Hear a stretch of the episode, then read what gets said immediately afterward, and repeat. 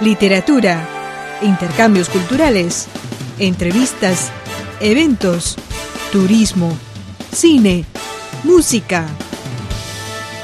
La milenaria cultura china está más viva que nunca en mil y una hojas. Con las voces de Jimena, Adelina, Liliana y Mauricio Percara. La cultura china está más presente que nunca en mil y una hojas.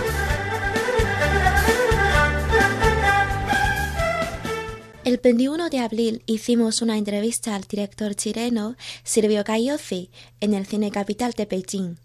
Silvio Cayozi es el director de la película Y de pronto el amanecer, el cual ha ganado el Gran Premio de las Américas en el Festival Internacional de Cine de Montreal en 2017. Más interesante, más viva, para encontrar una China diferente en mil y una hojas. Pues muchas gracias, señor director. Gracias por concedernos esta entrevista. ¿Puede compartir con nosotros un par de historias en la producción de esta película? Bueno, algo que puede ser interesante es que esta película está íntegramente rodada en una isla que tiene 200 kilómetros de largo al extremo sur de Chile, muy cerca del inicio de la Patagonia chilena. ¿Ok? Y resulta que en ese lugar eh, es un lugar con una cultura propia de ahí, es distinto al resto de Chile. Y no solo la cultura de la gente, sino que también la arquitectura. Lamentablemente las casas de la arquitectura antigua chilota están prácticamente desapareciendo todas porque son íntegramente de madera y son casas construidas en pilotes y sobre, porque ahí llueve mucho, hay mucho barro, entonces muchas casas se construyen, las construían sobre el mar o sobre la tierra, pero sobre pilotes. Entonces son casas palafíticas que se pueden transportar si uno quiere. Antiguamente los chirotes las transportaban con bueyes. Es una tradición antigua que ya no existe. Entonces cuando nosotros llegamos a filmar esta película del antiguo Chiloé, que tiene muchas escenas del antiguo Chiloé, yo había conocido hace 40 años atrás un Chiloé que todavía quedaban rincones como esto. Y cuando llego allá no había nada. Entonces, ¿qué hacer? Entonces dije, bueno, ¿y por qué no hacemos lo que hacían los antiguos chilotes? ¿Por qué no trasladamos las casas? Entonces, no con bueyes, sino que con tractores y con grúas, trasladamos como 15 casas por las colinas, ah, incluso flotando algunas de ellas por el mar, encima de barcazas. Entonces fue una, un rescate de un patrimonio antiguo de Chiloé de trasladar las casas eh, y una aventura impresionante, ¿no? Eh, poder ah, crear o recrear un antiguo villorrio chilote con estas casas que estaban a punto de caer, que ya estaban deshabitadas. Pero hicimos ese traslado, filmamos la película y ahora lo que queremos hacer es rescatar esas casas de verdad para que quede ahí una especie de villorrio patrimonial, turístico, y que perdure en el tiempo y no desaparezca esa maravillosa arquitectura del antiguo Chiloé. Como un cineasta chileno, antes de venir a China, ¿tenía alguna impresión en particular sobre las películas chinas? Mira, prácticamente a Chile, piensa que ni siquiera llegan películas de Sudamérica menos van a llegar de China, no, llega nada, no solo Hollywood. Entonces, la verdad es que se, no se ve prácticamente cine chino ya, nada. Yo alguna vez he visto algunas películas, ya no recuerdo, ya en festivales, hace mucho, mucho tiempo atrás vi algo chino, un par de cosas, que me parecieron súper interesantes, pero no he visto, no puedo comentar nada al respecto, porque no nos llega nada Chile. Hoy en día la coproducción de películas de varios países se ha convertido en una tendencia importante.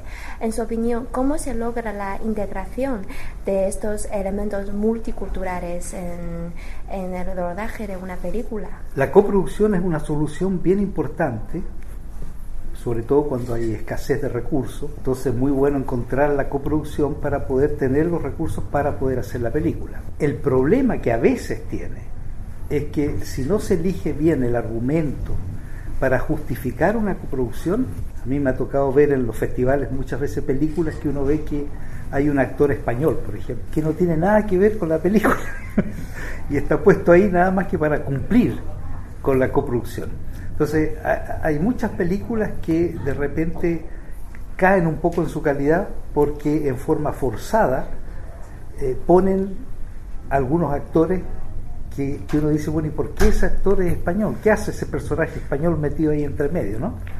Eh, pero por suerte yo diría que es el, menor de los casos. En general, las películas funcionan bien en, el sistema de coproducción. Si la película, su argumento, su historia es china, va a seguir siendo una película china, sin, sin, dudar, sin lugar a dudas. ¿Te fijas? Eh, es China, la cultura china la que predominaría en ese caso, y seguramente la, la coproductora, el país coproductor sería minoritario. Por lo tanto, seguramente pone un actor, ¿ya? Eh, un par de actores y algunos técnicos. ¿Te fijas? Sí. Y por lo tanto la película eh, sigue siendo china.